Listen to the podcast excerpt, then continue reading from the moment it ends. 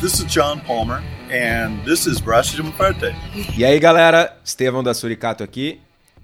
Alô, Henrique Boaventura, e se não funcionar na segunda vez, a gente vai entrevistar o Kitó. Cara, acho que o pessoal tá de saco cheio de me ouvir já. Eu posso confirmar isso, cara. Tipo, já não. Já, já tá difícil, já tá complicado. É, é áudio a quarentena inteira. Só desgraça. Cara, que mágoa, velho. Bom, depois, ontem, vamos situar. Ontem aconteceu a primeira, a primeira happy hour, o primeiro happy hour da, dos apoiadores do Braçagem Forte. Quase que a live, o happy hour inteiro. Não, não é live, não é live. Só, tu, só vocês, só, só tem duas pessoas que fazem live e não sou eu aqui. Uh, foi o Kitó discorrendo sobre todas as mágoas que ele tem referente a mim. Por quê? Porque é uma pessoa magoada, é uma pessoa magoaria, é uma pessoa com, com um coração de pedra, velho. Tipo, é uma pessoa que o amor não entra mais nesse coração, velho. É simples assim. Ele desistiu do amor. Então, tipo, é assim que é. Ele, ele em isolamento é essa pessoa amarga. Cara, tô desiludido, né, meu? Ficam me prometendo Cream Ale, American Light Lager, Double IPA e nada, né, meu? Nada. O cara faz quatro braçagens por mês e eu não vejo um, uma puta garrafa de uma ceva, né, velho? Eu gostaria de deixar bem gravado, bem nítido para todo mundo ouvir que ele tá magoado porque não recebe lager, porque não recebe cream ale. Cream ale, ceva sem quer, prestígio. Ele, ele quer cerveja, ele quer esse tipo de cerveja. Ele não quer aquela cerveja com 50 gramas de, de, de sei lá, de 5 e de amarelo. Sim, mas sabe? isso é o que eu faço, né, meu? Quero algo diferente. Tudo. Ah, tá. Tá bom, então. Então vamos fazer, vamos fazer a nova linha da Suricato. Suricato Prestigio Less. Ai, ai. Falando aí, em meu, Suricato... Que... Fala. Gurizada, comprem Suricato. Ajudem aí. Quem é de fora pode acessar lá o, o o e-commerce do Forbeer, loja.forbeerpoa.com.br, tem suricato à venda lá. Procurem os seus bares da, das suas regiões que estão fazendo entrega aí, que estão fazendo delivery, alguns deles têm suri, e quem é de Porto Alegre pode nos contatar através das nossas redes aí, vamos dar uma força porque tá difícil. Tô não tô, tô falando, já tô já tô direto, pedindo direto porque tá tá feia a coisa, gurizada. Tá feio para todo mundo, né, cara? Tá foda. É. Mas é uma coisa que a gente tá vendo. A, a, gente tem um, snapshot do mercado aqui em Porto Alegre, né?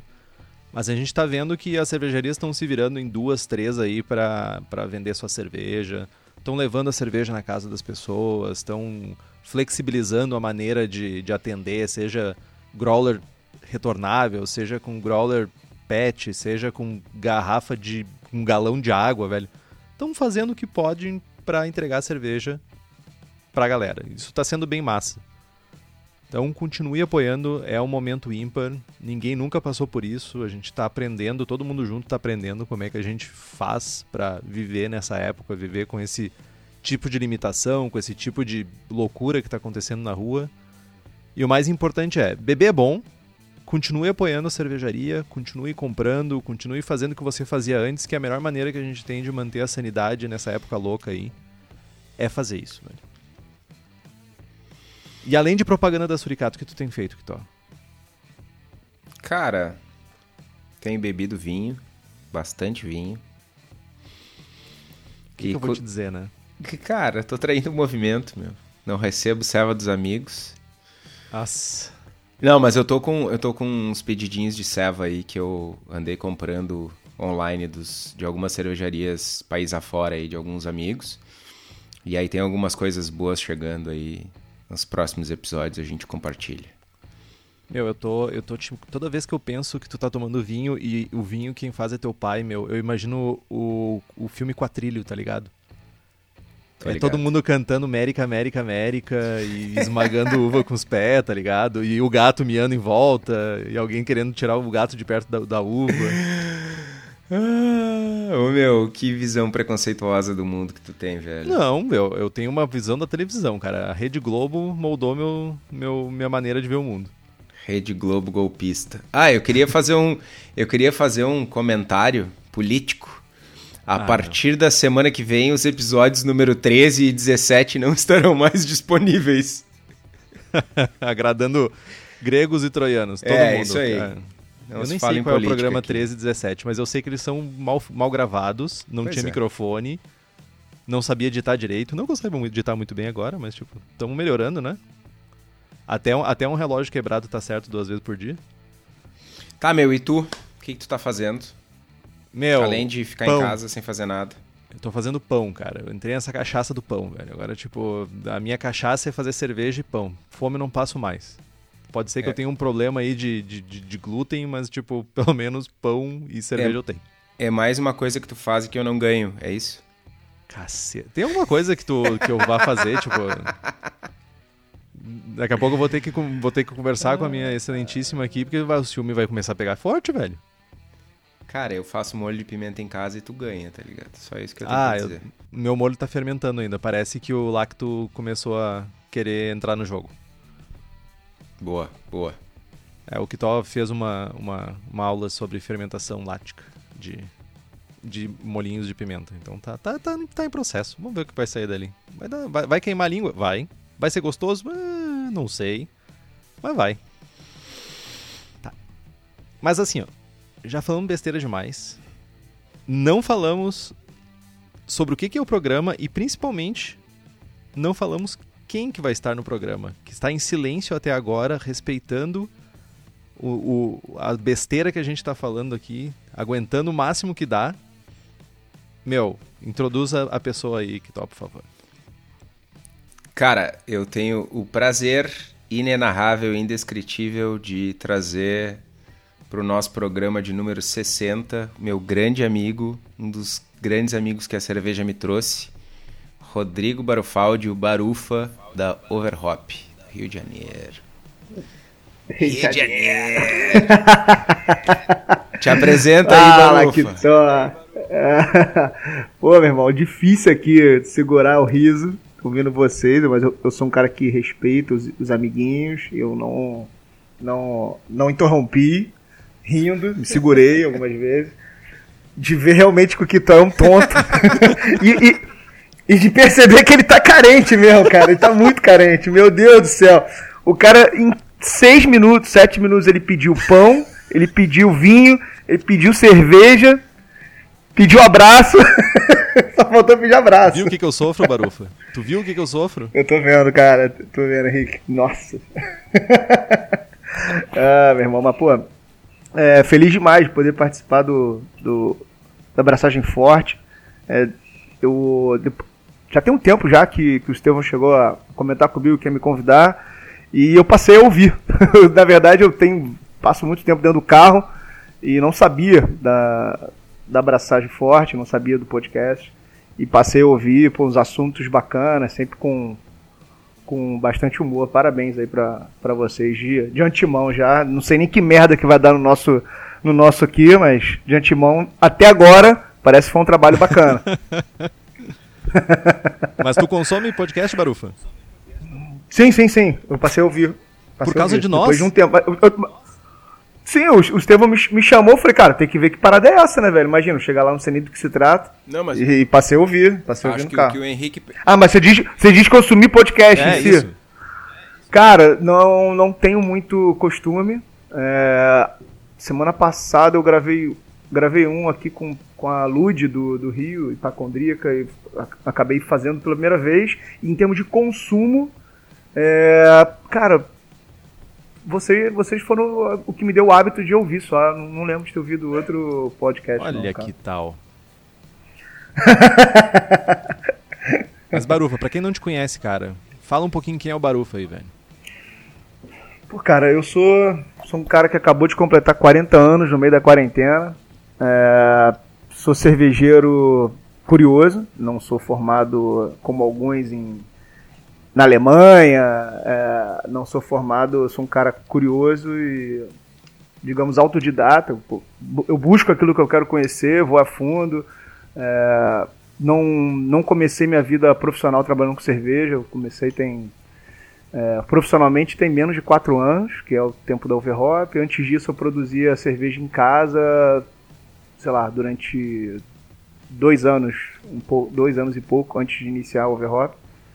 Então, produzo, produzo desde o final de 2013 cerveja em casa. É, depois que eu abri a Overhop, eu não produzi mais, não, fiz mais nada em panela, embora é algo que para mim era muito. É, era relaxante, cara. Eu, eu, eu, eu, passava minha madrugada de sábado braçando sozinho, todo mundo ia dormir. E era o que eu, era o que eu curtia fazer, eu bebia as cervejas que eu comprava também. Eu, eu ouvi o Kitoy falando que, que comprou algumas cervejas aí para poder. Eu curtia fazer isso também, eu estudava, comprava e no sábado, Deus lá sabe como eu terminava a abraçagem 5 da manhã, 6 da manhã. Já queimei meu braço, já me lasquei aqui para limpar, já dormi no chão da cozinha. Cara, foi um inferno.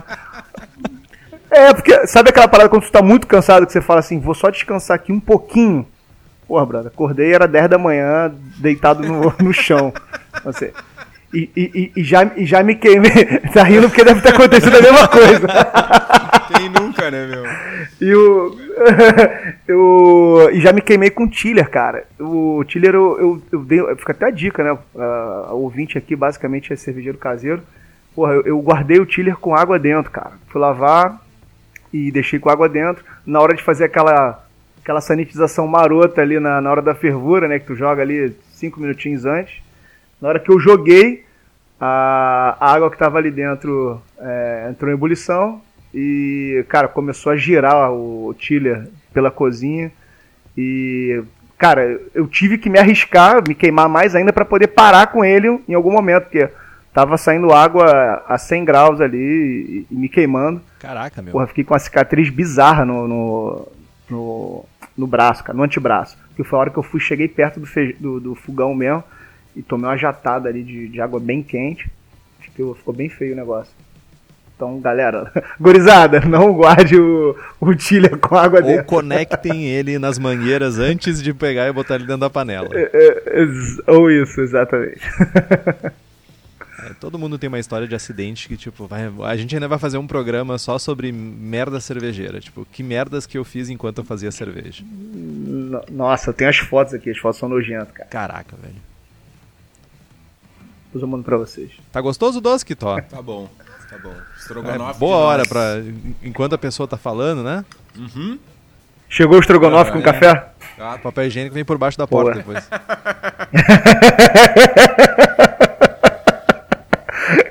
tá, Barufa.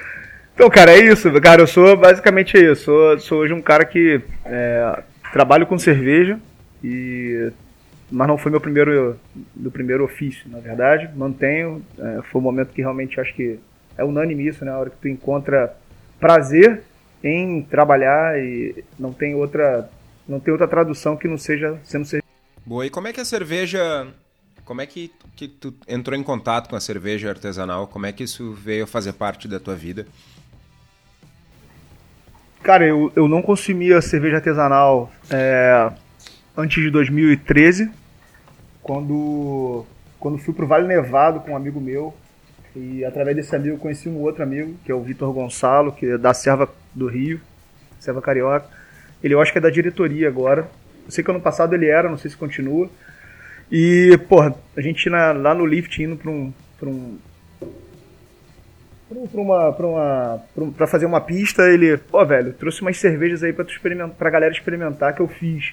E aquilo me chamou muita atenção, porque eu sou um cara que sempre curti cozinha, sempre curti, sempre curti fazer umas, umas paradas em cozinha. E ele falou, cara, faço em casa, cozinhando, né, com panela, mesmo você faz panela, faz feijoada nas panelas, é mesmo tipo de equipamento, tem que comprar uma coisa ou outra dá para fazer. Pô, me interessei.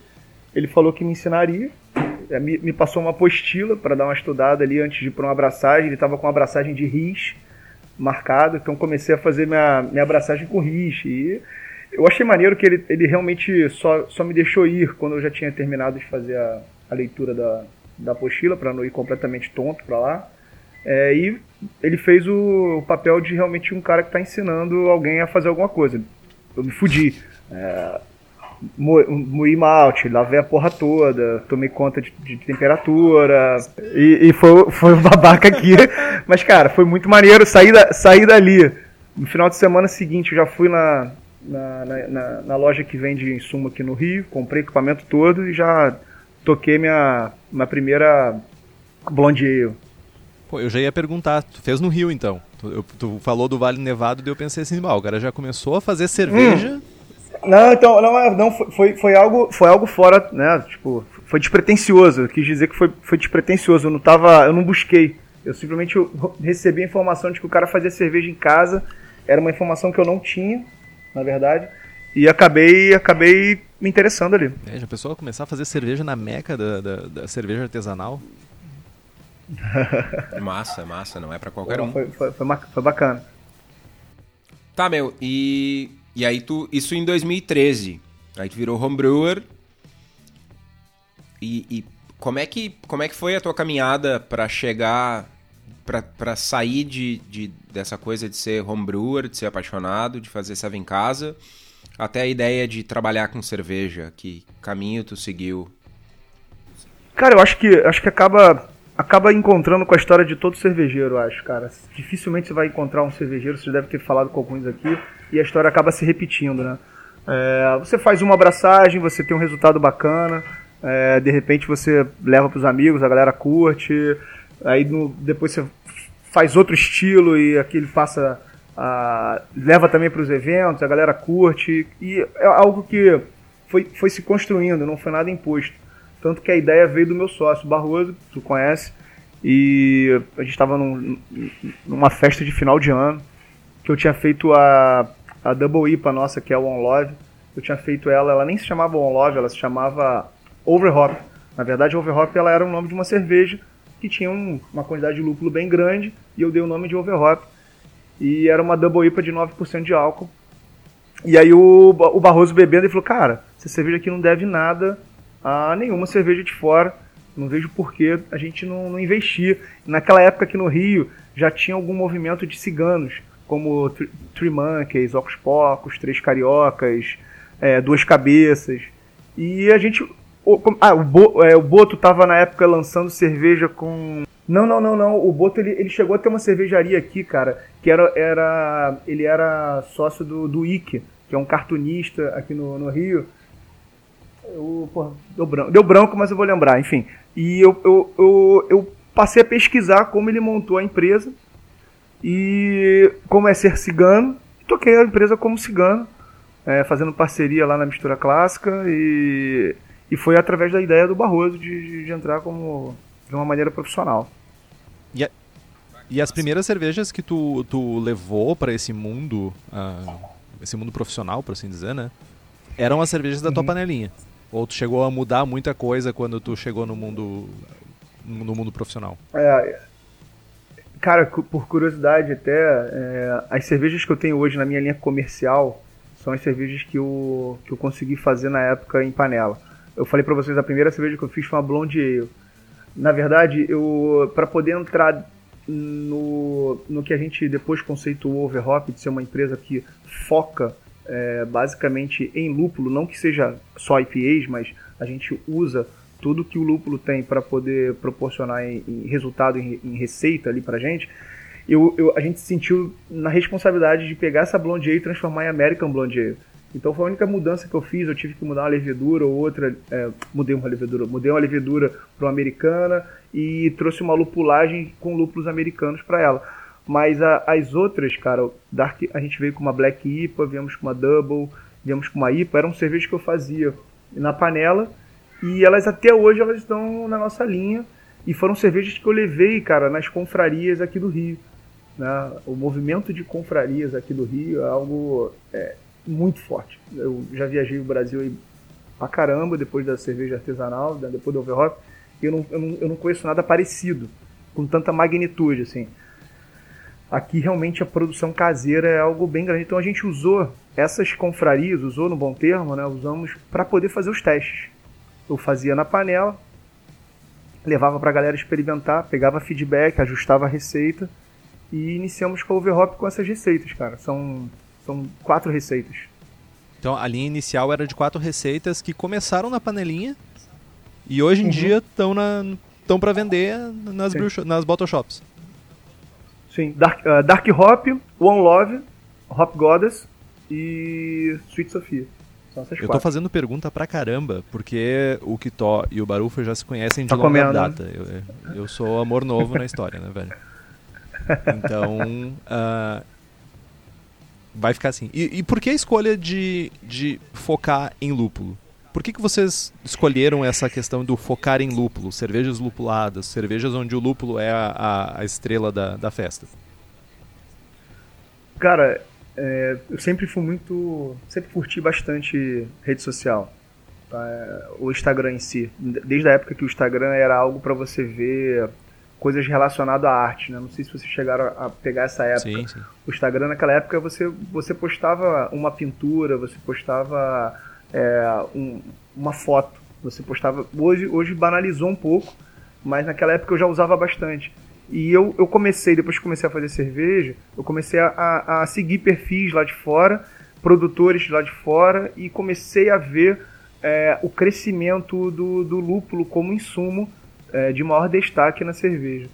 E, e, o, e, o poder de. Hoje a gente fala muito nesse termo de hype, mas é, o poder que ele tem, cara, de de, de atrair o público, de convencer de que o produto é qualidade. Ele, o nome do lúpulo está muito ligado à coisa de qualidade, à coisa é, inovadora. E aí a gente fez o pilar da overhop em cima do lúpulo também, entendeu? Foi uma escolha mesmo de negócio, foi uma escolha pensada. Foi, cara, foi de propósito. Depois a gente teve que fazer alguns ajustes nesse andar, porque entendemos que naquele momento era algo importante ter uma, a escola americana como, como base, como pilar ali de tudo. Entendemos isso naquele momento, em 2016, quando a gente se lançou. Até 2017 a gente entendeu que isso ainda estava em voga. E em 2018, cara, para o Mundial da Labiera a gente já começou a virar chave. Até em 2017, cara, se você parar para ver, a colaborativa que a gente fez com a Suricato já foi uma Catarina Sauer. E naquele Mundial da Labiera 2017, o Estevam vai lembrar que a gente lançou ela, é, a, eu já, já vim com algumas outras cervejas, inclusive envelhecido em madeira, que eu já tinha é, colocado na mistura clássica lá pra, em barris que nem meu eram, estavam vazios, eu botei cerveja para poder já começar a fazer uns testes e tudo mais. E já, já foi o meu momento de amadurecimento como cervejeiro. E aí eu, depois eu fui trazendo esse, essa, essa adaptação aí de, de mudar esse rumo, a gente entender que a Overhop poderia sim ser uma cervejaria com base americana, mas passeando em todos os estilos, entende? Em 2018 a gente já veio com Imperial Stout, viemos com mais sours, é, a gente já tinha lançado uma, uma lager, uma lager que eu digo é uma Pilsen, né? mas com lúpulo americano. Então assim, a gente procura navegar em outros estilos, mas sem perder a identidade do lúpulo, sem necessariamente trazer amargor. Né? A gente tem aí, no início dessa, dessa última década, a gente sabe que o lúpulo estava ligado a algo de amargor, né? Era, porra, eu quero beber o mais amargo do mundo. E depois a gente foi vendo que esse amargor ele foi perdendo a vez e o lúpulo foi, trazendo, foi ganhando notoriedade pela, pela riqueza dos aromas que ele tem. É, e isso é um baita. Uh, é interessante que vocês evoluíram junto, de certa forma, com a escola americana, né? Porque a escola americana ela também Sim. evoluiu dessa questão do hophead, porque ela teve, ela teve um período ali que, tipo, cerveja americana era lúpulo. Eles esqueceram totalmente cream ales. E hoje em dia a gente vê uhum. eles com essa, toda essa experimentação que eles têm com, uh, com wild, madeira, inclusive de madeira, retorno de cervejas antigas, né? Cervejas que pré-proibição, tudo isso que acabaram se perdendo no período uhum. da proibição. Então, tipo, é bem legal ver que de certa forma, anda de mão dadas também com a evolução da, da escola americana. Bem interessante isso. Sim, cara, o, o, americano, ele por, por natureza, ele é. ele tem a veia empreendedora, não tem jeito. E ele sabe fazer. Isso eu admiro bastante na cultura, na cultura americana. É, ele, ele, ele, você vê, ele consegue pegar uma simples cervejaria, que é, vou dar o exemplo da Treehouse, por exemplo. Ele pega uma simples cervejaria e ele consegue transformar aquilo na Disney do cervejeiro. Né? Ele cria temas, ele faz, ele faz uma cervejaria temática, onde você vai para lá e você quer consumir a, a, fábrica inteira, desde o souvenir a cerveja, você quer tirar foto, você quer dizer que foi ali. É, e, e ele, ele entende, cara, que ele consegue fazer isso trazendo sempre coisas novas. Você falou de Wild, é, a gente pode falar que eles hoje são grandes executores de cervejas belgas. Eles são Eles são grandes executores de cerveja envelhecida em madeira. E, a, e, e, com a abertura do, do leste europeu, eu não tenho dúvida de que vai começar a, a, a come, começar a entrar na história dos países do leste europeu, é, que, que é uma cultura gigantesca também de cerveja, é uma história cervejeira que ficou para trás e que isso vai vir à tona, cara. Já tá vindo à tona. Falando de lúpulo, gurizada, quem tem a melhor seleção de lúpulo para vocês é a Cerveja da Casa, que além de insumos também fabrica equipamentos voltados para o cervejeiro caseiro. Então fiquem ligados que eles estão sempre lançando novidades para facilitar a nossa vida. Para quem é da região metropolitana de Porto Alegre, é só dar um pulo no espaço da Cerveja da Casa, lá na rua Paracatu 220, no bairro Igara, ali em Canoas. Ou então podem acessar o site cervejadacasa.com e comprar os insumos ou os equipamentos de vocês. Pode continuar. Eu, eu ia só. É bem interessante também uh, isso que o Barufa trouxe do, do leste europeu, né? Que agora começou. A gente já fez um programa sobre Kvake, mas a gente não se aprofundou muito em história, nem o quanto isso está se expandindo, né? Mas hoje em dia tem cena cervejeira Lituânia bombando, tem cena uhum. cervejeira uhum. Uh, de vários países que a gente nunca ouviu falar, a não ser, por exemplo, em história de Baltic Porter ou coisas do gênero, que está começando a aparecer com estilos bem diferentes, com propostas bem diferentes de cerveja, que não apareciam antes e que agora provavelmente é, é o costume americano, né? Vai lá, toma conta, faz direitinho e vende. É, antigamente, cara, até para essa para a escola americana nascer, a gente sabe que eles pegaram influências, né, inglesa, é, alemã, belga, jogou ali o prefixo American, trouxe a leitura para que era deles ali, que era basicamente lúpulo e basicamente aumentar a potência alcoólica dos estilos. A gente vê isso em tudo, American Brown Ale, American Porter, American Stout, American IPA, tudo vai por aí. Só que, só que agora o movimento que eu estou vendo deles é realmente trazer história, é trazer o, o bem feito, mas feito é, que era feito lá na Europa ou seja lá onde for, mas basicamente a gente está falando aqui de Europa, que é o berço ali da história da, da cerveja, e está trazendo para fazer bem feito, cara. Esse é o movimento que eu vejo. Eu vou apanhar, porque antes era só uma pessoa. Ainda bem que a gente tá remoto, mas eu posso ser xingado ainda. Que eu digo que a cerveja americana é copycat de cervejaria. de, de escola, cerveja, escola cervejeira europeia, né? Sim, é basicamente isso. A escola é baseada nisso. Óbvio que eles, eles pegaram e botaram insumos próprios. É, hoje em dia a gente vê até levedura própria também. É, hoje em dia, eu digo, de alguns anos para cá, né? Hoje em dia agora é, você chegou a falar da, da, cena da Lituânia. A gente fez uma live essa semana com o Daniel Gontijo, cara. E ele falou muito de, de leste europeu.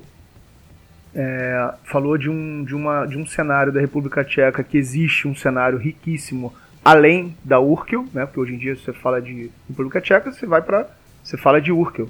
E, e a gente e, e, ele falou que lá existe, cara, um, um cenário cervejeiro absurdo. Falou de Lituânia, Polônia, né? Então acho que tem muita coisa para vir aí bacana. Definitivamente, eu acho e também eu acho que a popularização também do, dos meios de comunicação cada vez mais traz isso, né? Tipo, de novo, insistindo na Vake, existe há uhum. muito tempo, séculos, e teve que uma pessoa, o Lars lá, fazer um livro, fazer um blog, começar a catalogar essas, essas, essas colônias né, de Kvake para a gente começar realmente a botar olhos e começar a enxergar um, um, um, potencial né, numa coisa que já existe há muito tempo. E a tendência é que Sim. isso cada vez mais aconteça. Né? Cara, mas e, e, me diz uma coisa, Barufa, como é que tá, como é que a pandemia tá afetando a Overhop, o bar, o mercado de cervejas do Rio, que a gente uh, ouve falar aí que nos últimos tempos estava meio Tava meio bagunçado, tava estranho, algumas cervejarias, alguns bares passando dificuldade. Como é que tá essa situação aí? Cara, é... Bom, a pandemia chegou firme, chegou batendo forte e, e, e... acho que o importante, cara, é, é a gente ter a consciência de que quem quer sobreviver vai ter que se reinventar, não tem jeito. Então, eu demorei dois dias para poder entender o que, que a empresa precisava de mim é, entender o que o mercado pode sugar de mim também, de alguma maneira. E aí no terceiro dia da, dessas, dessa quarentena eu, eu dei uma virada de chave, cara. Eu demorei um pouquinho para poder tentar entender. Quer dizer, teve gente que teve até um, uma demora um pouco maior. Eu, levou dois, eu levei dois dias bem, bem pensativo e tal. E eu teve, teve que vir essa virada de chave, tive que entender que a, a Overhop ela, ela vai ser algo que a gente não sabe ainda, difer, totalmente diferente do que ela já foi. Né? É, não só em modelo de, modelo de, de empresa, em termos de, de.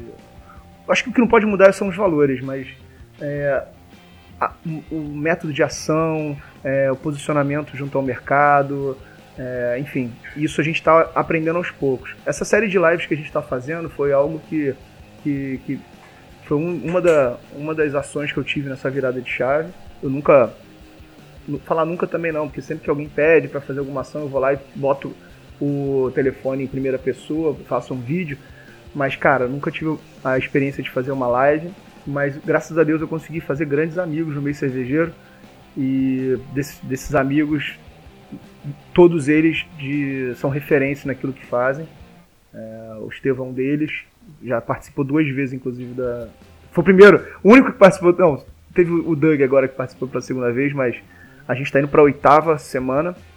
E, cara, conversei ali com Gustavo Renha, conversei com Lapoli, conversei com Bia Morim, é, com Daniel Gontijo, cara, Doug Merlo, enfim, foram uma lista bastante extensa de profissionais de ponta do mercado, onde passaram de alguma maneira ali um conhecimento, é, mas não foi algo muito didático, sabe? Passou um conhecimento sempre buscando é, atrelar a pandemia, mas não necessariamente de uma maneira trágica, sabe?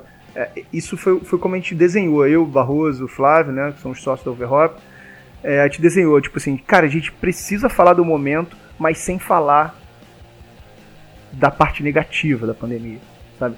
É, sempre trazendo soluções, soluções momentâneas. Tudo bem, a gente não sabe se essa solução vai ser a solução que a gente vai usar daqui a três meses. Eu já até percebi que teve, tiveram coisas que eu tomei iniciativa lá na segunda semana que agora já não vale mais. É, é tudo muito dinâmico, tudo acontece de uma maneira muito rápida. Então, pô, eu, eu, eu me preparo para fazer a live, eu acabo estudando alguma coisa, eu faço a live, aprendo com a pessoa, troco com a pessoa e no dia seguinte eu tô botando em prática, entende? E eu tô mantendo o overhop vivo. Eu tenho, infelizmente, cara, falar isso, algumas cervejarias vão ficar pelo caminho. Não tem como, não há milagre. Né? É, algumas já, já estavam mal das pernas, outras vão ficar com a pandemia. E, cara, tô ralando igual um burro, burro de carga mesmo, para que o overhop não seja uma dessas, entende? momento difícil para todo mundo, né? E certamente a inovação e, e a disposição para fazer algo diferente é o que vai nos permitir avançar aí.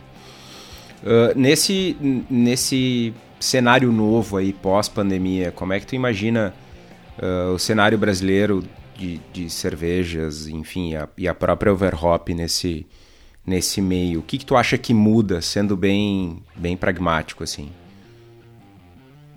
quase futuro, futuro, é, futurologia, o... né?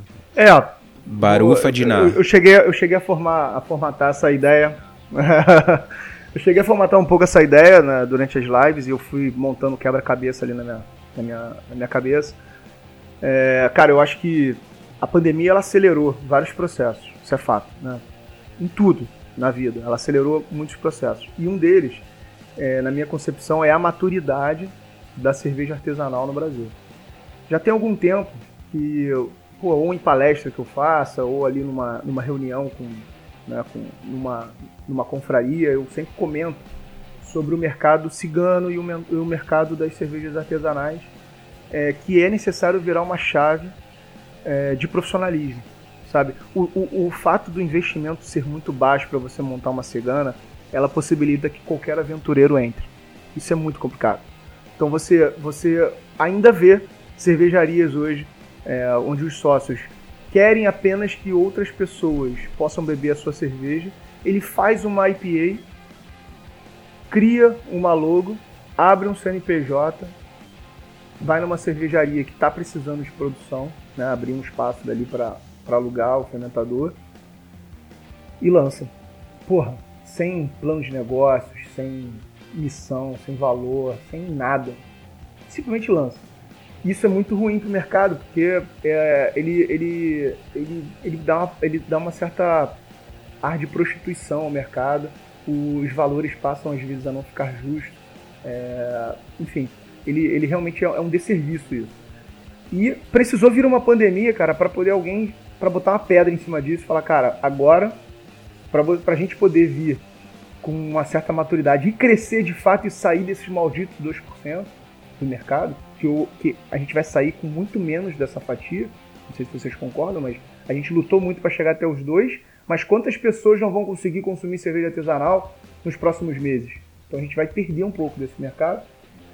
E agora, cara, eu imagino que sim, para você montar uma cervejaria, ela vai ter que ser num, num modelo híbrido ou definitivamente um pelo menos um brewpub. Um investimento maior. Ao invés de você investir ali seus 50 mil para abrir uma cervejaria, uns 100 mil para abrir uma, uma cervejaria cigana, você vai ter que partir ali de uma milha e meia para montar algo mais físico ali. Algo que você traga experiência, sabe? É algo que você receba a pessoa, na sua própria casa, que você mostre suas experiências, que você mostre a música que você ouve, que você mostre como é a decoração, como é a arte que você curte. Enfim, é, é, é um pouco de, de, de, de trazer as, as culturas de fora para cá. Sim, isso aconteceu no mundo inteiro, não tem como não acontecer no Brasil, vai acontecer. E eu acho que o momento é esse. Alguém vai ter que meter agora a mão realmente na, na, nas suas finanças ali e, e investir. Não dá mais para vir é, com amadorismo, entende?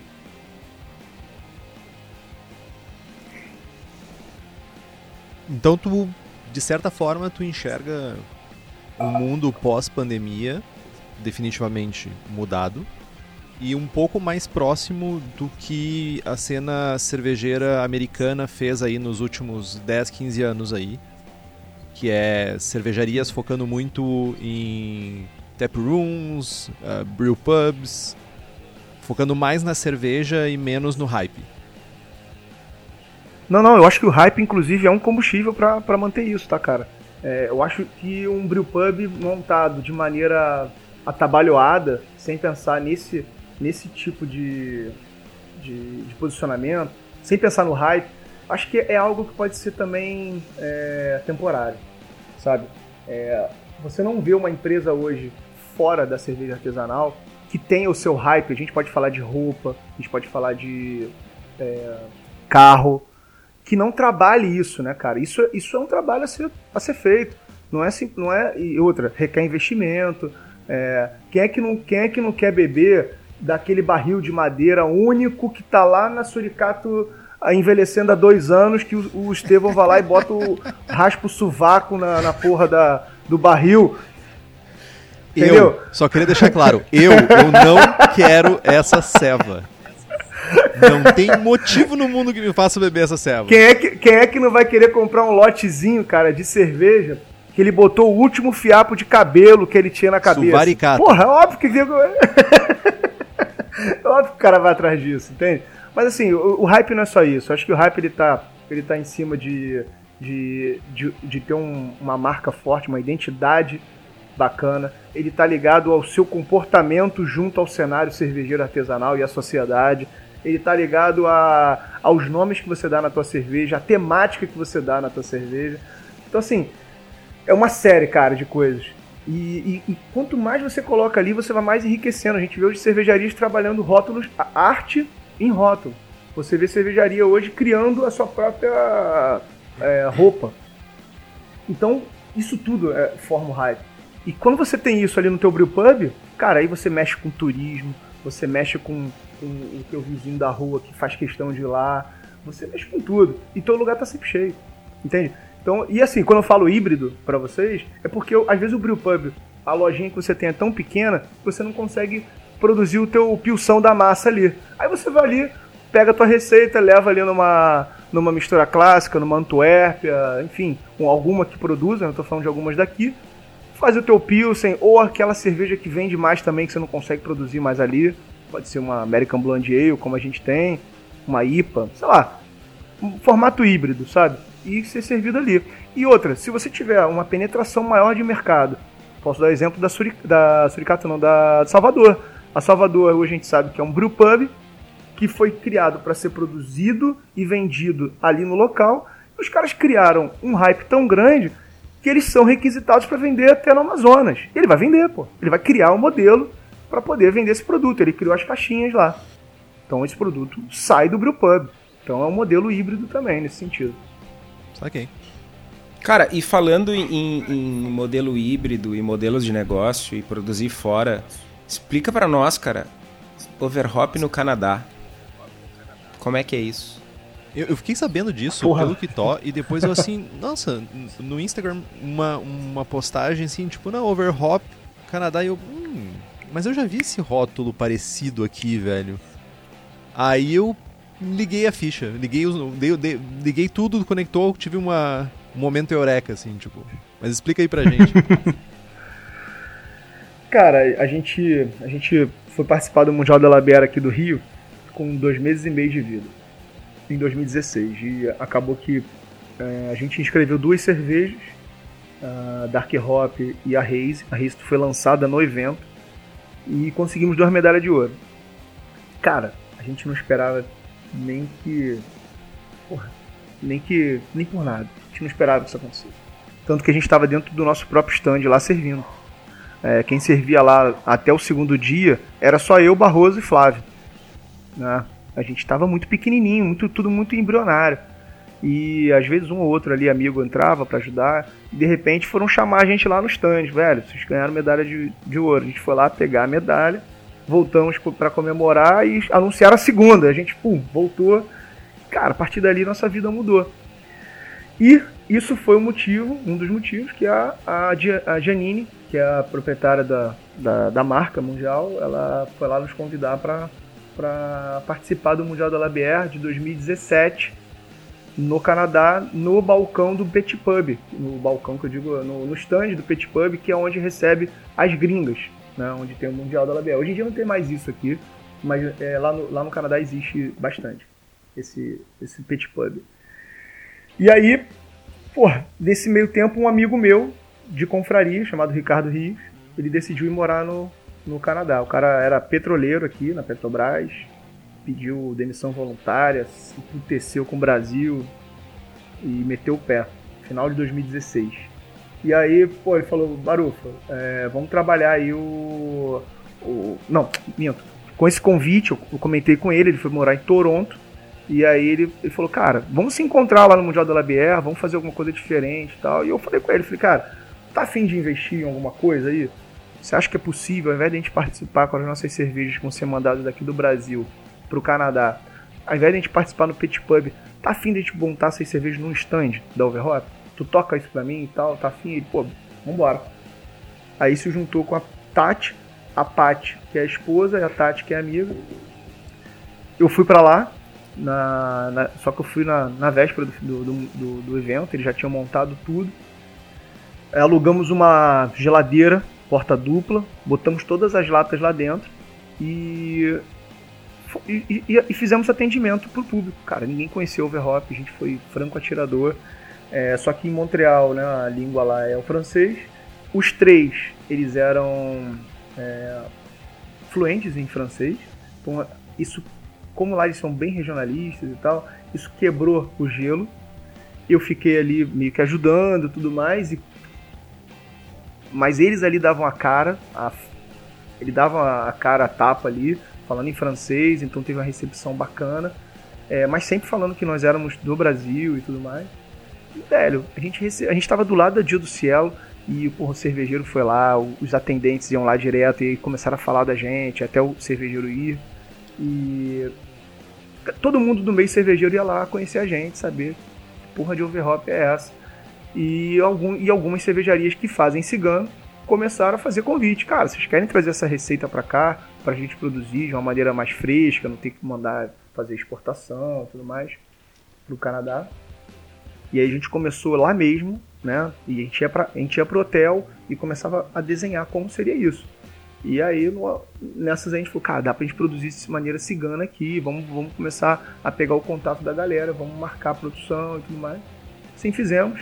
Acabou o Mundial da Labiera, eles voltaram para Toronto, iniciaram a produção em Toronto, nem foi em Montreal, iniciou a produção em Toronto, porque eles moravam lá, é, numa cervejaria bem próxima lá, lá da casa deles, chamada Common Good. E depois, quatro, cinco meses, agora não sei o tempo direito, a gente começou a produzir na Oshlag, em Montreal. Então a gente ficou com produção em duas províncias diferentes, Quebec e Ontário. As duas de maneira cigana. Só que assim, o, o trabalho que foi feito em Montreal, cara, com o Mundial da Labière, teve uma recepção muito maior, assim. Então, Toronto a gente manteve a, a produção. Eles se mudaram para Montreal. A nossa produção hoje funciona em Toronto de, de maneira cigana, só com a Raze.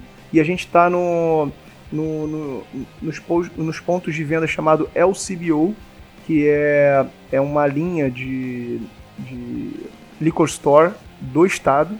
É, ela, ela, é, ela é, é, pública, eu digo assim, ela não é uma empresa privada. É, são 300 e poucas lojas em Ontário inteiro e a gente conseguiu cadastrar a Raze lá. Então hoje a gente produz Raze em Ontário só para é, em Toronto só para vender em Toronto, tá? E meu, meus sócios se mudaram para Montreal, onde o projeto lá estava permitindo. O cenário de lá é um, algo mais versátil, as leis ajudam bastante também. E a gente começou a produzir lá Haze, Dark Hop, One Love, é, a Sweet Sofia, que aqui no Brasil é uma American Blonde Ale, lá foi como Mad Manu, que é a filha de um dos, do, do Ricardo, a Manu. Cara, a gente começou a criar uma história ali a gente começou a ser bem aceito em Montreal. É... Até pouco tempo, cara, não tem muito tempo, a gente chegou a ser a cervejaria mais bem avaliada pelo Antep é, na província do Quebec. Uhum. A galera curtia a nossa cerveja lá, curte a nossa cerveja. E é, veio a ideia da fábrica agora, que está pronta. A, a, pandemia realmente está atrasando um pouco. Esse, esse momento que eu estou falando com vocês agora era para eu estar lá, eu estar lá, eu ia passar o mês de maio inteiro lá startando a fábrica. Então, é, o cenário lá como cigano, e ele acabou nos, nos dando a possibilidade de montar a fábrica.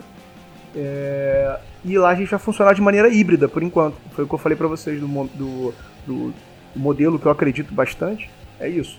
Nesse momento, modelo híbrido. Produz ainda como cigano uma parte e outra parte vai para nossa cervejaria. Não é nem brewpub, é cervejaria.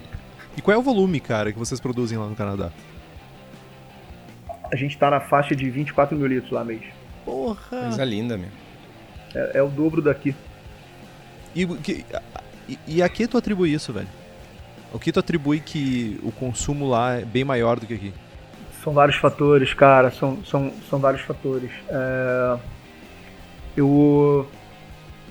eu imagino. Bom, são vários fatores, eu vou te falar alguns. É... Os insumos são mais baratos.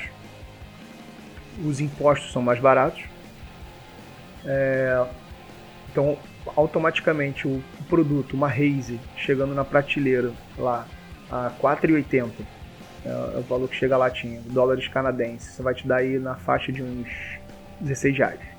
Mas mesmo se a gente não converter, a gente está falando de 4,85. A gente fala de uma cerveja comercial lá é vendida 2 e pouco. Ou seja, a diferença de uma comercial, uma mainstream, para uma, pra uma New England. É como se fosse 4,80 reais Exato. aqui. Exato. Então é uma diferença muito pequena. Então a, a pessoa ah. ela busca cerveja de qualidade. Então o volume, o, o, costume que a pessoa tem lá de ir nessas lojas especializadas não é de ir lá comprar uma lata por 40 reais. E ela pega aquela lata e ela endeusa a lata, porque ela pagou 40 pau na lata, irmão. Ela vai, ela vai polir a lata todos os dias, ela vai botar, terminar de beber, ela vai tirar a tampinha, vai botar uma planta ali, porque, velho, custou 40 reais. Lá não, o cara vai na lojinha, ele pega um pack de 6, cara, e leva. Quando não, pega aquela, aquela caixa de 24 e leva. Entende? Então é, é, algo. Os impostos são mais, são mais em conta. Qualidade de insumo, eu vou te falar que hoje a gente já, já rompeu essa barreira. A gente chega aqui com, com lotes de, de lúpulo com temperatura adequada no transporte. A gente pega sempre a, a, a leva né, da colheita atual. Enfim, a qualidade de insumo não é a razão. As cervejas de lá são bem boas. Eu, eu sempre eu me mantenho experimentando. Uh, cara, a qualidade da, das cervejas lá são bem interessantes. Eu gosto bastante. E a galera curte a marca, a galera abraçou. Eu, eu, eu é basicamente isso, cara, que eu acho diferencial da, das marcas. Isso, da, é, isso da, é uma coisa, cara, que em, em, alguns momentos, quando eu tive a oportunidade de viajar para a Europa, e que Tó também teve essa, imagino que tenha tido essa mesma visão lá, é, é o cervejeiro, a pessoa que, que resolve ter uma cervejaria no Brasil é muito corajosa. Cara. Porque, cara, tipo, pensa assim, se a gente for botar um para um salários, meu, tipo, com, com 3 reais, um, um alemão, por exemplo, cara, com 3 euros, 13,50 euros, ele todo dia, meu, ele sai do trabalho e toma um pint antes de ir pra casa, velho. Pra ele isso é o custo de tu comprar, não sei, velho, de tu comprar um uma, um bombom aqui, velho. Ele vai lá e toma um pint antes de ir pra casa. Uhum. E se todo mundo na cidade que tiver idade suficiente para beber, se bem que na Alemanha isso não chega a ser um problema, mas uh, todo mundo tem idade suficiente. Tu vai lá, meu, todo dia tu sai do teu trabalho e tu toma um pint, meu, só isso já alimenta muito a cena. Então, tipo, e aqui pra nós, se a gente for Sim. fazer a mesma coisa, é 20 reais, 25 reais. Tá, tá certo, dependendo do estilo, tu ainda consegue assim 15, 18 talvez. Mas é, é, muito, é muito injusto com o cervejeiro e é muito injusto com quem consome. Sim. É, o, o, outra parada também que ajudou bastante na, na, nessa construção da fábrica é, são os incentivos que tem na, na província, na, no, nas cidades da província. É, existem alguns apoios para que isso aconteça, para que você, o investidor, ele, ele, ele, eles apoiam o empreendedor, entende? E, e, e, e os impostos, né, cara? Uh, os impostos, desculpa. O, e o empréstimo lá. A gente conseguiu uma linha de crédito de 3% ao ano. Sabe, é, é, é isso tudo, isso tudo é, vem, cara, em cima de, de da, dos meus sócios de lá, sabe? Eu, se não fossem eles, a gente não estaria lá sabe? É, é, é um trabalho que eles fazem, cara, é, de levar uma marca brasileira para lá, mas eles, eles trabalham 100% de maneira local, né? Como se fosse morador da, como se fosse, como se o Overhop fosse de lá, sabe? Então o trabalho que eles fazem é um trabalho pega as nossas, a gente leva as receitas daqui para lá e dali eles levam adiante. Então é, isso também é bacana, cara. Ah, que legal, meu. Que legal. Só tenho uma palavra para dizer. Orgulho, mano. Orgulho de ser amigo dessa família linda que é o Overhop aí, meu. Te considero pra caramba. Ah, moleque. Valeu.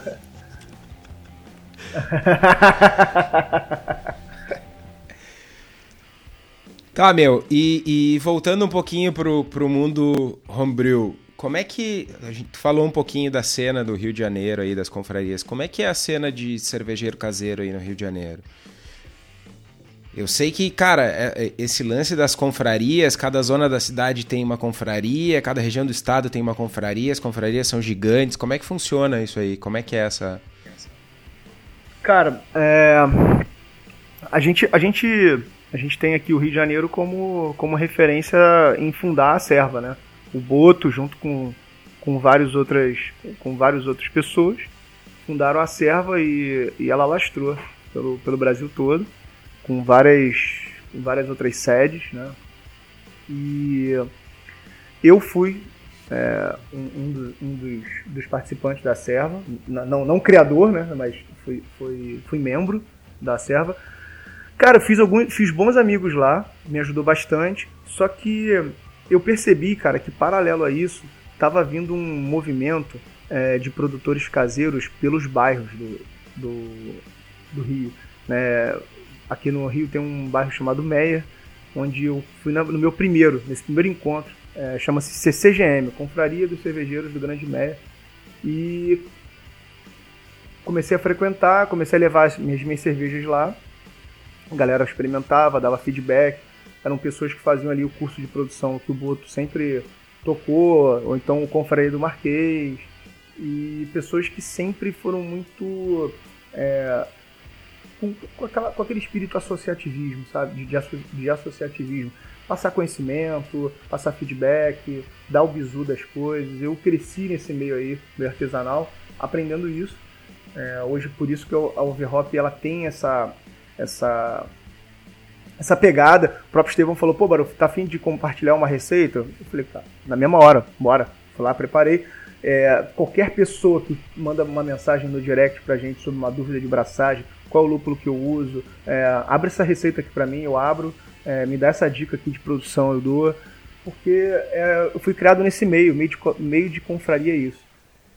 E a partir desse CCGM, cara, a gente começou a atrair pessoas de vários bairros ao redor do, do, do Rio.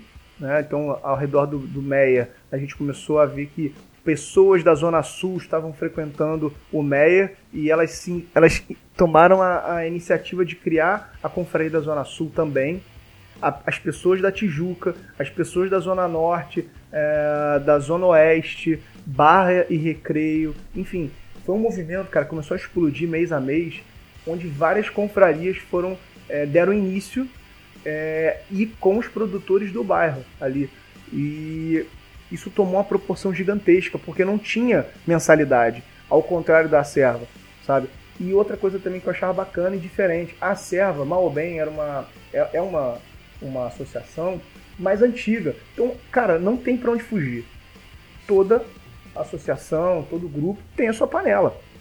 Isso eu, eu não tive problema para entrar, mas existem pessoas que têm problema para entrar nas panelas.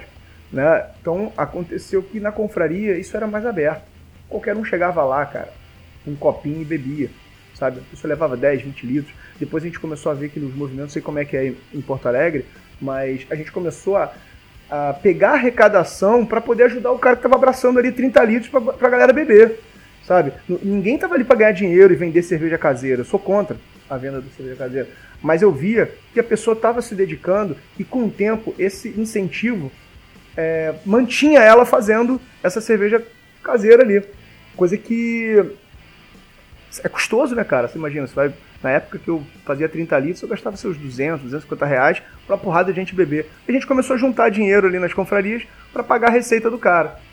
E com o Ricardo e com o Barroso, que são meus sócios, né? Ricardo do Canadá e Barroso aqui do, do Rio, a gente acabou fundando o Festival das Confrarias. Porque, meu irmão, tava indo tudo por água abaixo. Casamento de todo mundo tava indo embora, porque você imagina, confraria na Zona Sul, confraria na Tijuca, confraria no Meia, uma por mês, mas cara, uma por mês, mas tem nove, dez, ou seja, toda semana a, tinha duas. Fígado. Porra, aí, porra, tu não aguenta, irmão, tu não aguenta. Então tava todo mundo indo pro limbo, todo mundo na merda. Aí a gente falou, cara, vamos fazer o seguinte, velho, vamos fazer o Festival das Confrarias, a gente junta todo mundo numa porra só e bota duas vezes por ano. E aí a gente não deixa de sair do movimento. A Overhop já tá tomando nosso tempo nessa porra. Vamos, vamos juntar todo mundo. E, velho, foi uma parada muito, muito acertada. A gente começou a fazer esse festival duas vezes ao ano, onde a gente começou crescendo é, com quantidade de litros produzidos e quantidade de, de participantes e apoiadores. As, as casas que vendem insumo, as cervejarias, todo mundo começou a apoiar. Então a gente começou um evento com 350 pessoas no primeiro, a gente está indo para o oitavo ou nono, onde a média de, de frequentadores agora lá é de mil, mil e cem produtores caseiros, tá? A gente não, não falando, eu não estou falando de convidados, eu não estou falando de um amiguinho que a gente leva para beber, não. Eu estou falando, cara, é todo mundo das confrarias. Inclusive, poderia ter mais visitantes se a festa fosse maior. É que a gente não consegue fazer uma festa maior do que isso. Quando a gente abre a venda dessas, dessas canecas, a gente vende a caneca, que é a entrada para a pessoa. Lá a cerveja é de graça. Você compra a caneca você bebe onde é que você quiser. Porra, a gente tem que limitar de 30 pra, por confraria, 40 por confraria. É, é, existe concurso onde os melhores sommeliers do Rio vão lá e julgam. Padilha, o Boto, é, Juliana, o Bode todo mundo do cenário aqui, craft é, e caseiro, vai lá para poder apoiar e julgar e a gente elege a melhor cerveja, best, é, melhor confraria, best of show, enfim. A gente ah, estipula quais são os estilos a serem seguidos para poder ser julgado. Então, assim, foi tudo feito de uma maneira bem organizada e o crescimento foi natural. É, é muita gente produzindo, cara. Você vê 1.100 pessoas num evento, 4.000, 4.500 litros de cerveja caseira é um movimento gigantesco. Eu não vi isso em nenhum lugar do, do Brasil, cara. Ah, que animal, meu. É bem diferente da, da cena que a gente tem aqui, né? Ah, Aqui no sul. Ah, acho que a cena aqui no sul ela já foi muito grande. ah, não gigantesca, mas já foi muito grande. E por uma série de fatores aí, desde de problemas jurídicos e policiaisísticos, ah, de cancelar evento, de proibir que evento acontecesse, tudo isso acabou, de certa forma, dando uma desacelerada, eu acho, um pouco no movimento. Acho que a palavra mais acertada aqui é fragmentada. Não tem, não tem uma, uma união. eh, Tenho a impressão de que a galera não parou de fazer cerveja e que o número de gente fazendo cerveja não diminuiu. Mas essas pessoas, elas não se conectam mais. Tem gente que faz serva hoje que não conhece a serva. Tem gente que faz serva na sua, no seu grupinho lá que não, sabe? Que não, são a impressão que eu tenho é que são vários grupos um isolado do outro como se fossem ilhas sabe É é mais próximo, talvez, do conceito das confrarias, mas sem a comunicação que existe entre as confrarias aí. Ah, tem as regionais aqui também, né? Tem as acervas regionais aqui, mas o que parece mesmo é que tem realmente fragmentado mais nesses pequenos grupos, onde as pessoas gostam de estilos parecidos, têm hábitos parecidos, compartilham opiniões de uma maneira mais, ah, de certa forma, ah, parecida entre eles, e ficam dentro daquele grupo. Mas é uma pena, tipo, eh, tem acontecido poucos eventos desse, de- dessa magnitude, como, por exemplo, esse Festival das Confrarias aí, aqui no, no Sul. Especificamente eh, Rio Grande do Sul, né? Falando do Rio Grande do Sul. A gente ainda tem um, um evento bem grande que é a. Como é que é o nome do evento lá de Caxias, ô Kitó? é o Serva Serra é não é Serva Serra é o nome da associação é, É o evento Enfim, da Serva é o Serra. evento do Serva Serra Tô ligado, eu tô ligado, eu tô ligado nesse evento aí. Eu acho que é um evento onde o próprio Josemar lá da, da Salvador chegou a ganhar alguns Sim, prêmios. sim. não Foi quando era caseiro? sim ele é uma é uma uma regional da Serva Gaúcha na verdade eu acho que é até maior que a Serva Gaúcha e eles organizam um concurso ah, só para os associados e fazem um evento para quase 3 mil pessoas com cervejarias e enfim é bem massa o evento bem legal Maneiro, mas isso aí que vocês estão falando, cara, aqui também dá pra, dá falar também que tá acontecendo. É, a- a- o- o- os encontros mensais não estão ficando mais tão cheios, embora ainda tenha, mas não estão ficando tão cheios. O Festival das Confrarias ele continua muito cheio, mas é porque são dois por ano. Agora até que reduziu para um por ano.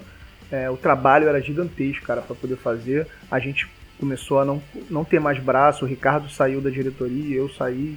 É, e, e realmente foi para um. Mas assim, não foi porque não foi porque começou a diminuir não. Ah, o- é sempre limitada a quantidade de pessoas que vai e sempre bem bombado. Ah, cara, a gente tem algumas perguntas aqui que a gente selecionou de, de alguns ouvintes. O Luiz Felipe pergunta: qual a inspiração para Haze? Foi uma das primeiras neipas. Tu teve dicas de outros cervejeiros? Cara, a, a Haze, a Haze eu costumo dizer que ela é um, ela é um dos pilares da, da Overhop, né? Acho que sem ela a gente não, a gente não teria a projeção que teve lá atrás e, e é baseado nela. É, a inspiração da Haze, eu cheguei a comentar aqui no início sobre o quanto eu gosto né, de, de mexer no Instagram e navegar e ver as novidades. E a Haze ela surge é, quando eu comecei a perceber que as cervejarias que eu passava a seguir, né, porque você tá ali no Instagram, você segue uma, você vai atrás das hashtags, você começa a ver vários perfis e você começa a navegar por regiões. Então, eu comecei a perceber que é, a cerveja estava mudando, a coloração e os, os, os, as características que as pessoas citavam nos textos, sabe? E isso foi o que em 2000 e final de 2015 que eu comecei a perceber isso. Obviamente que a gente não tinha aqui alguns insumos para poder fazer esse tipo de cerveja, mas eu comecei a pesquisar é, e achar é, reportagens sobre. E naquela época não tinha ainda o nome, né, não era reconhecido como estilo. A gente chamava-se as IPAs do Nordeste, dos Estados Unidos. Então eu, eu comecei a perceber que estava havendo um movimento. Eu esperei o primeiro amigo meu que ia para os Estados Unidos para poder fazer a compra das leveduras, porque naquele momento eu já não estava mais braçando em casa, é, já estava tava difícil já de, de, fazer isso. causa do tempo. É, eu falei, cara, não vou ficar fazendo teste aqui com S04, que uma, uma galera falava que, que dava certo. Eu quero lançar essa cerveja no Mundial da Labier. Então a Reis ela fez parte do nosso business plan. Ela, ela, ela só não foi lançada no lançamento da Overhop porque não tinha levedura. Então meu primo foi para pro, os Estados Unidos. Eu fiz a compra do, do, uns sachês de, de, da Vermont. Comprei três. Mandei para o hotel que ele tava, pedi para ele manter em geladeira. Ele só tirou para trazer uh, no dia da volta. Trouxe. A gente já tava com a receita toda toda comprada para poder trabalhar a abraçagem. Porra, quando chegou a levedura, velho, a Pocos lançou a New England Double deles, a Overdrive. E, cara, eu, eu não tinha bebido nenhuma cerveja do estilo. Eu, eu, fui, eu, eu, desenhei a receita pelo que eu tava lendo, sabe? E aí fui, fui, fui lá no lançamento deles, né? E foi onde eu conheci o Vinícius, o Pedro e tal. Bebi a cerveja sensacional. O Pedro, o Vinícius, já tinha é, bebido esse tipo de cerveja porque ele tinha ido aos Estados Unidos recente, é, há pouco tempo atrás, acho que foi, ele foi no, numa conferência que teve lá, ou, ou foi na, acho que foi na viagem que ele fez a Montreal e depois desceu para lá. E ele, ele foi para os Estados Unidos e trouxe a levedura. E eu acabei lançando a, a cerveja um pouco, pouco tempo depois, é, um mês e pouco depois.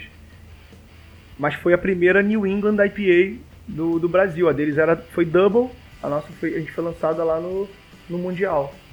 E eu, eu não tive dica de cervejeiro algum, cara. Eu segui mesmo é, as características e os perfis que eu via nas reportagens, onde falava que era, um, que era cerveja cremosa, onde era cerveja que trabalhava com dois dry hoppings. Naquele momento já se falava de biotransformação, falava sobre levedura Conan, Vermont, London 3 e tal.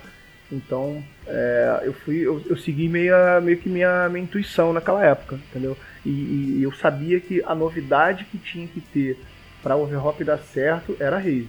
A Raze, por isso que eu falo, é um pilar da overhop. Talvez se a gente tivesse seguido o caminho ali de IPA, Double IPA, Black IPA, não sei o que, Session, cara, não ia ter a mesma projeção que a gente teve em tão pouco tempo, entende? É, só falando da levedura, eu, eu trouxe três sachês da. Acho que é White Lab, se não me engano. Trouxe três. Só pra tu ter uma ideia, é, eu peguei um e deixei de reserva na minha geladeira caso desse problema. Peguei um, mandei para Bio 4 para propagar, para fazer 2 mil litros da Raze. Ainda teve isso, ainda perdi um pouco de tempo, porque teve que propagar, teve que mandar até para Bio, Bio 4, que é outro estado. É, e o outro, a gente. É, eu, naquela época eu já conversava bastante com o Jamal do Beer School. E eu falei, velhão, vamos para sortear essa porra? para todo mundo aí, para os caseiros, para todo mundo que, que, que, quer, quer fazer uma cerveja nova em casa e tal. E, porra, ele, é, ele, é, ele é retardado igual a gente, ele abraçou a ideia, ele pegou aquele, aquele vial lá e transformou em vários outros slots. E eu não sei exatamente quantos caseiros, mas foram mais de 100 que ele distribuiu pelo Brasil afora. E, e a partir dali, cara, a gente começou a disseminar, e aí eu estou trazendo esse assunto porque eu estava falando sobre você, com, com, vocês sobre o associativismo, né? a maneira com que você abre uh, aquilo que você conquista. Aí, naquele momento, New England não tinha sido lançado por quase ninguém. E a gente deu pro caseiro a possibilidade de fazer uma cerveja de que estava sendo falada no mundo todo. E que hoje é o que move algumas cervejarias. Né? Algumas cervejarias hoje têm o seu o seu, a sua inspiração, as suas contas são pagas através de vendas de New England. Né? Falando em levedura, quem nos apoia, nos patrocina aqui é a Levtech, que oferece consultoria em boas práticas de fabricação e controle de qualidade, montagem de laboratório e treinamento de pessoal, além de leveduras para o cervejeiro caseiro. São nove tipos de Saccharomyces, oito tipos de bactérias, blends e bretanomices e também leveduras específicas para a cervejaria, além do tão desejado banco de leveduras. Se você quiser entrar em contato, quiser ter o seu banco, comprar leveduras, entra lá no levtech.com.br, diz que ouviu aqui no Braçagem e continue apoiando as empresas nesse momento, continue fazendo cerveja e a Levtech é a sua opção para comprar leveduras. Inclusive eu uso alguma, algumas leveduras da Levtech lá. E tu tem teu banco onde, velho? Cara, é, alguma coisa na, na Levtech. Eu, depois eu cheguei para os Estados Unidos mais duas vezes. Sempre que eu vou, eu trago alguma coisa para poder fazer teste e deixo guardado lá. É, trouxe algumas coisas da Organics e, e tá, lá, tá, lá com a, tá lá com a Gabi, tá lá na, na Levtech. Selo de aprovação, então. Oi? Selo de aprovação, então. Selo de aprovação. E tá aberto, a hora que vocês quiserem, é só pedir. Olha aí, hein? Agora, agora aí, sim. hein? Você tinha minha curiosidade e agora você tem minha atenção. Tá, mas vamos seguir as perguntas dos ouvintes aqui. O Eliseu Cardoso pergunta: Queria alguma dica para conseguir manter as neipas feitas em casa tão aromáticas e com cor clara? As minhas neipas com alta carga de dry hopping acabam escurecendo um pouco com o tempo. O que, que tu pode dizer sobre isso, Barufo? Isso aí, isso, é, isso é a maldição de todo cervejeiro que faz neipa, né, o, o, o Estevam. É, bom, cara, é, eu nunca fiz New England em casa, tá?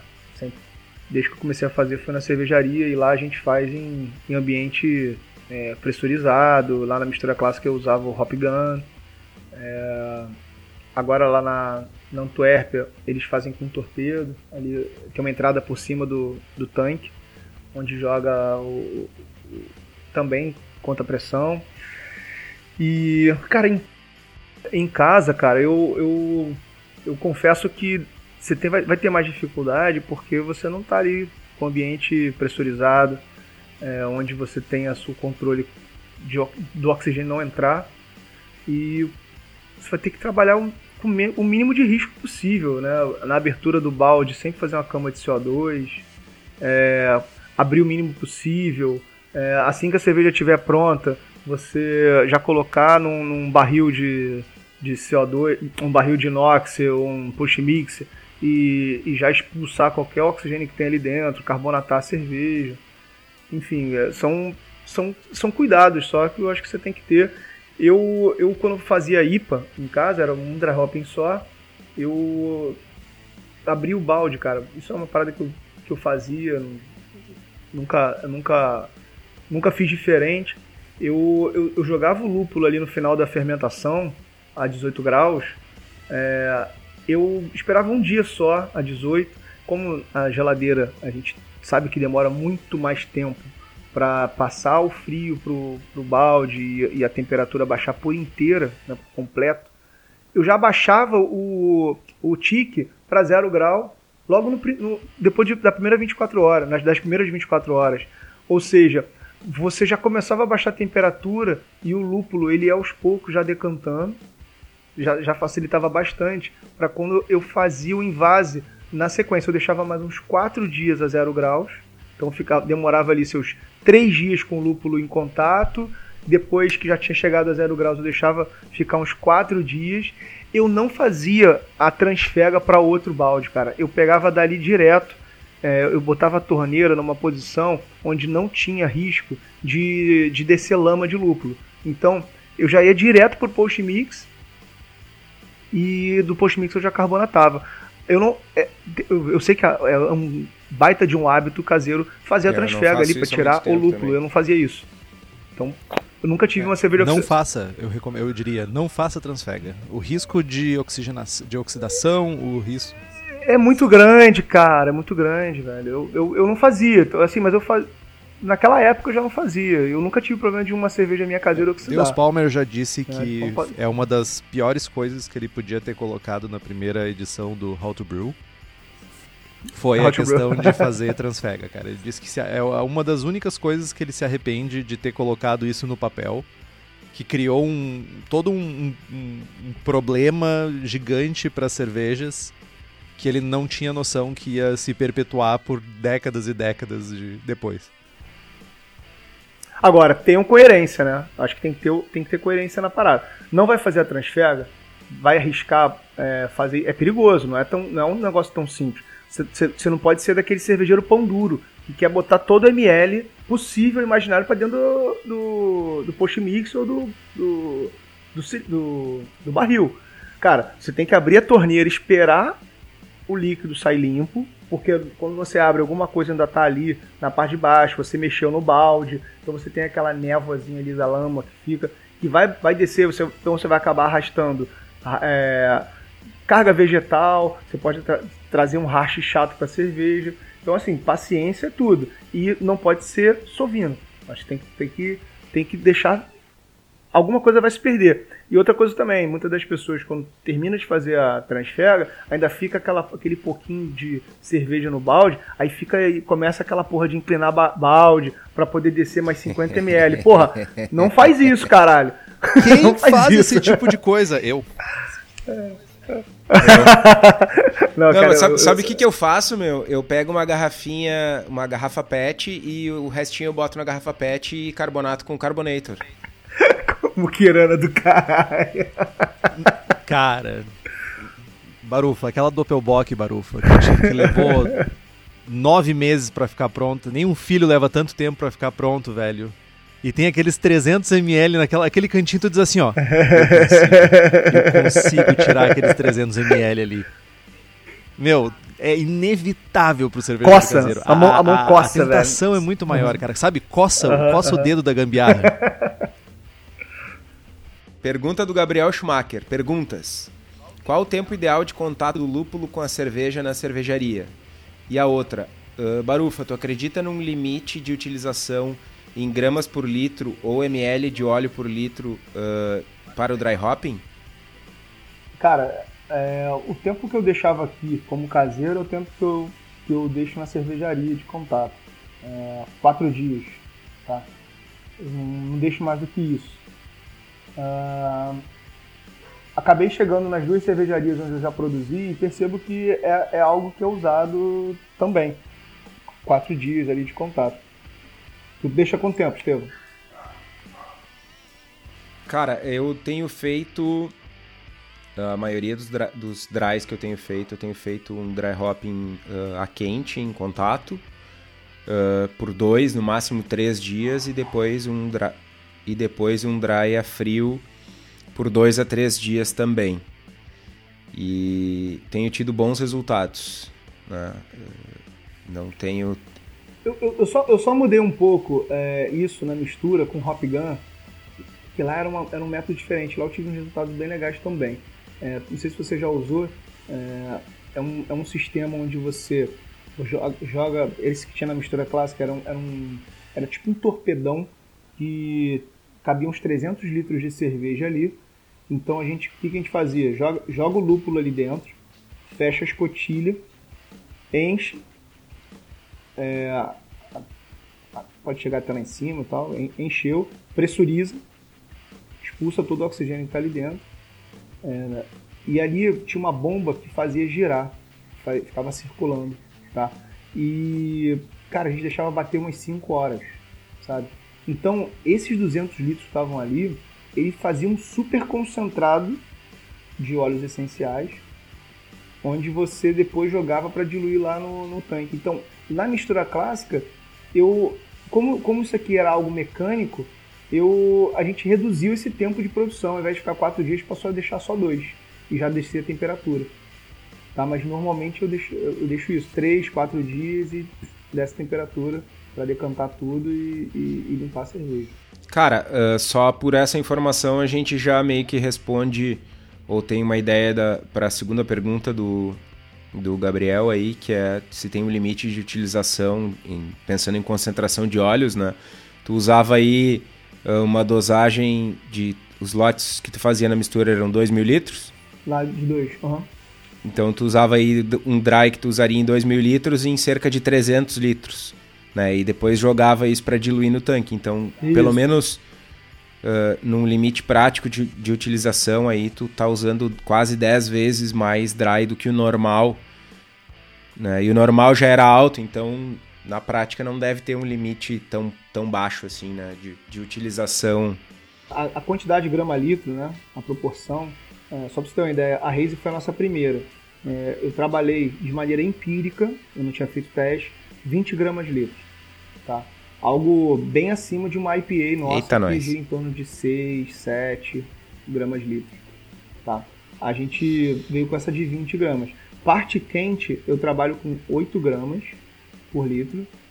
É, primeiro dry da biotransformação, 4 gramas litro. E o dry hopping final, 8 gramas litro. Tá? É, depois a gente veio com as doubles. É, as doubles eu já, eu, a gente aumentou um pouquinho e eu percebi, cara, que foi a mais, sabe? É, eu cheguei a subir para 24 gramas litro no total e eu vi que estava no mesmo efeito da, da Raze, sabe? Então, assim, isso é, não existe ainda uma cartilha para você seguir de distração, de, de, de punch. Eu acho que é, é tentativa-erro, cara. E você tem que ter as suas anotações ali. Então, quando eu fiz a Raze e passei depois com 20 gramas e passei por 24, eu vi que 24 já não estava mais sendo. Eu só estava gastando dinheiro. Cheguei a fazer uma triple IPA, cara, com 30 gramas litros. Ali eu rasguei dinheiro, cara. Eu, entendeu? E aí, eu, eu, hoje em dia, eu trabalho tudo meu em 20 gramas litros. As double, as Raze, tudo. Eu tô falando das New England, tá? Sim. Boa, boa.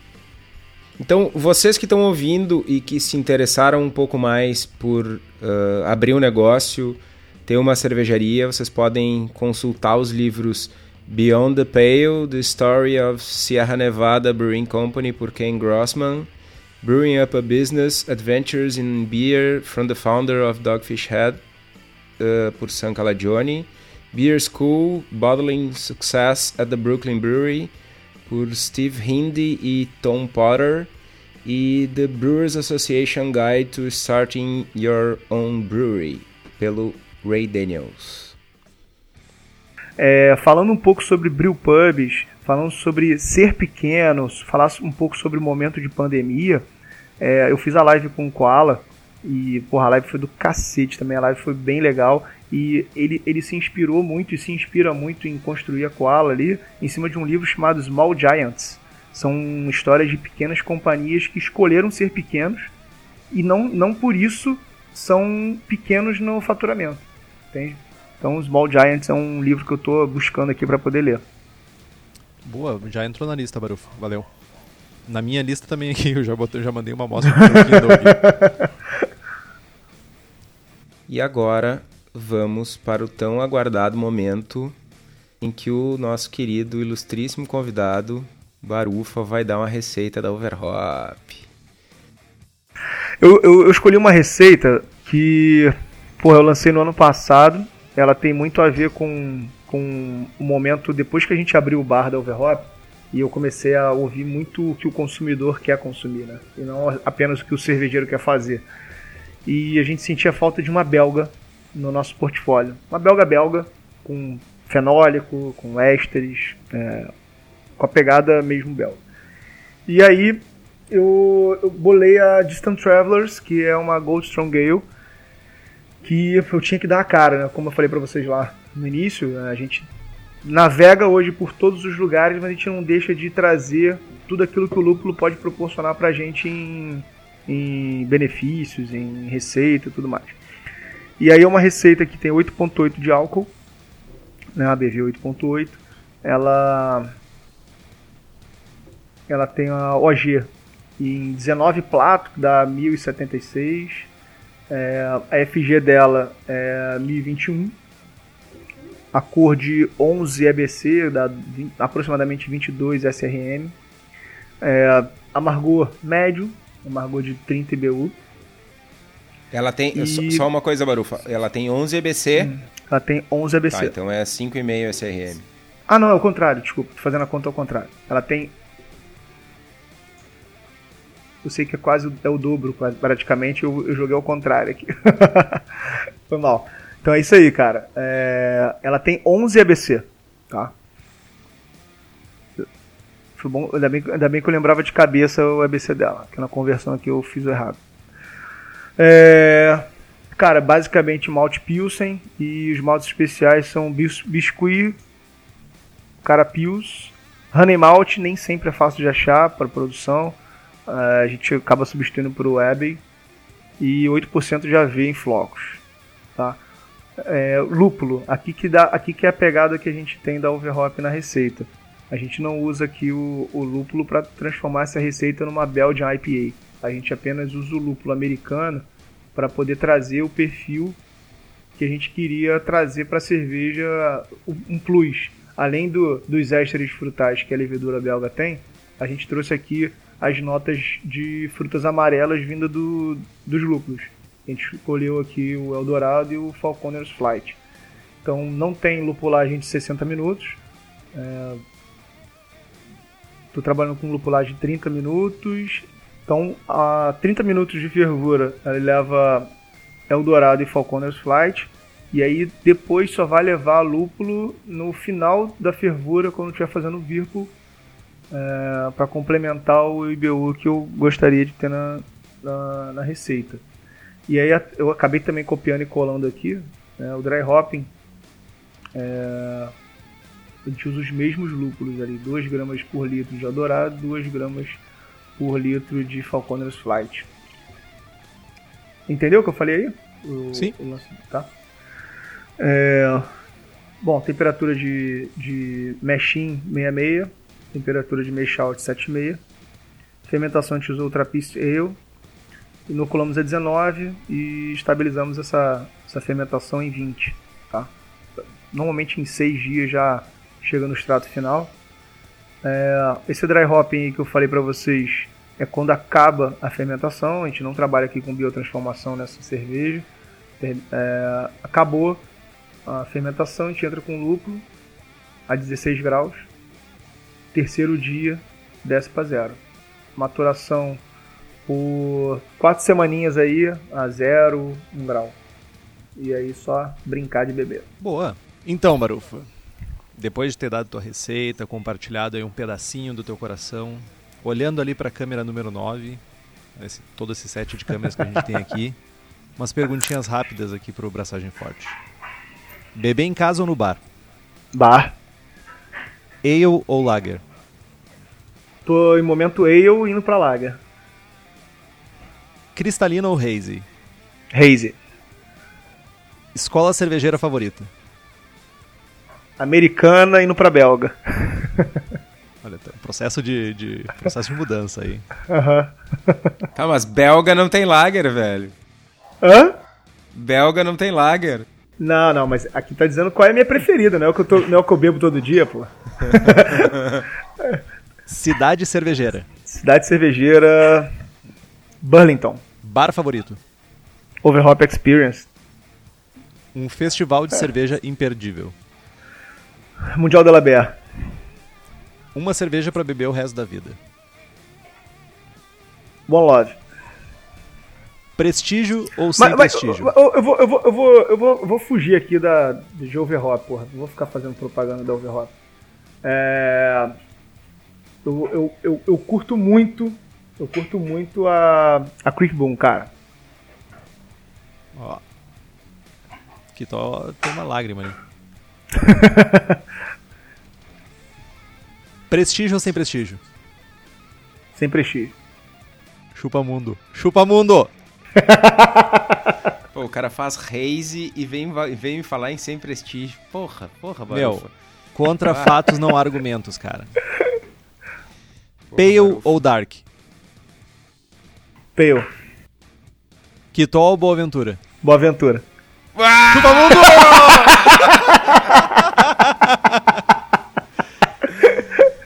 e com essa declaração de amor que ninguém esperava, encerramos o programa. Barufa, a gente quer agradecer enormemente a tua presença, compartilhar com a gente um pouquinho da tua vida, da tua experiência nesse mundo cervejeiro essa simpatia em pessoa aí, que o Kitó sempre falava e eu não sabia. Então, valeu aí, muito obrigado mesmo. Cara, é, nada, para mim eu só, eu só tenho a agradecer, irmão, porque falar, falar de algo que realmente dá prazer diariamente, que é a cervejaria, e falar um pouco da, da nossa vida profissional é, é um prazer, cara. Pô, valeu aí, Barufa. Eu já, eu já sabia que ia ser um sucesso, né? E tô meio magoado só, vou, me, vou fazer um agradecimento contido aí. Tô com o coração partido. É pegadinha, sentindo, pô. Tô é me pegadinha. sentindo traído.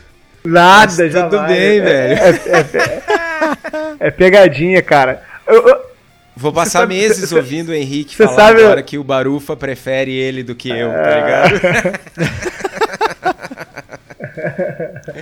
Você sabe, você sabe, você sabe do, da, da importância que tem a Suricato na, na minha vida profissional e na da Overhop. É, a maneira com que a gente se conheceu foi muito, muito maneira lá em Blumenau, ali na, naquela, naquela resenha de, de pós, pós-evento, fazendo churrasco, levando cerveja ali pra fora e a gente se conheceu e já dali já saiu a colaborativa, a Ugly Duckling, e a partir dali, cara, a gente já teve várias e várias ideias maneiras um com o outro, muita troca, muita, muito espírito de, de colaborativo um com o outro. Isso é- não, não tem preço, irmão, tem preço. Tem- meu respeito é eterno aí com você, cara. Você e, e todos da, da Suricato. Tamo junto, mano. Tamo junto. Mas o coração dele é meu. Só queria dizer isso. Pessoal, compra os livros que estão no post. Nós ganhamos uma porcentagem e você não gasta um centavo a mais por isso. Compre também as camisetas do Braçagem Forte na nossa lojinha. Temos camisetas sem prestígio e com o logo do Braçagem Forte, bonés e logo logo uma tiragem nova de work shirts. O link para comprar tá lá no site. Quem nos apoia com as camisetas e com as work shirts é o pessoal da Versus Uniformes, que além de camisetas também faz camisas polos, uniformes profissionais, jaquetas, moletons e estão aqui em Bento Gonçalves e continuam trabalhando mesmo nesse período de pandemia. O telefone é o 54 34 52 0968 e o site é versus.ind.br. Faça como Caio Fukuzaki, Felipe Augusto Kintzer, Luiz Henrique de Camargo, Eliandro Fávero e Guilherme Prado e nos apoie pelo link do Braçagem Forte no Apoia-se ou pelo PicPay. Ambos os links estão no post. Curta nossa página no Facebook, nos siga no Instagram e assine o, e assine o feed pelo site. Estamos também no Spotify e Deezer, e se você gosta do programa e quiser fazer um review no iTunes, isso significa muito para nós. Compartilhe o episódio com seus amigos. Tem dúvidas, sugestão de pauta, críticas, quer anunciar sua empresa ou seu produto? E-mail para contato arroba abraçagemforte.com.br ou mande uma mensagem para nós no Facebook. É isso então, pessoal. Braçagem forte? Braçagem forte. Braçagem forte!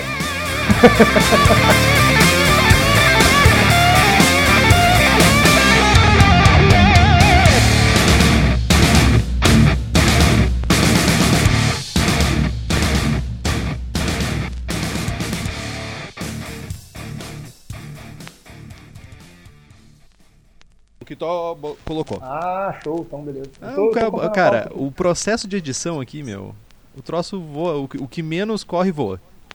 Pô, impressionante como é que o, o Kitó é profissional, hein, cara. O cara que tá aí desdenhando bem, Não, o cara não, é- não, não, não, não exagera, não exagera. Pra- Meu, pra- tá pra- gravado. pra- É impressionante como que tô adicional, meu. Chupa mundo, velho. Só pra traduzir isso de uma forma, não fode, barulho. Não fode. Cara, é, Agora eu vou ter que ficar lidando com o ego desse maldito uns dois ou três dias, velho. esqueceu, o, o- Henrique esqueceu de avisar o Barufa que não pode me elogiar no programa. Meu, é tipo, é tipo dar banho num, num- no, no gizmo dos gremlins lá. né? Não pode dar banho, velho.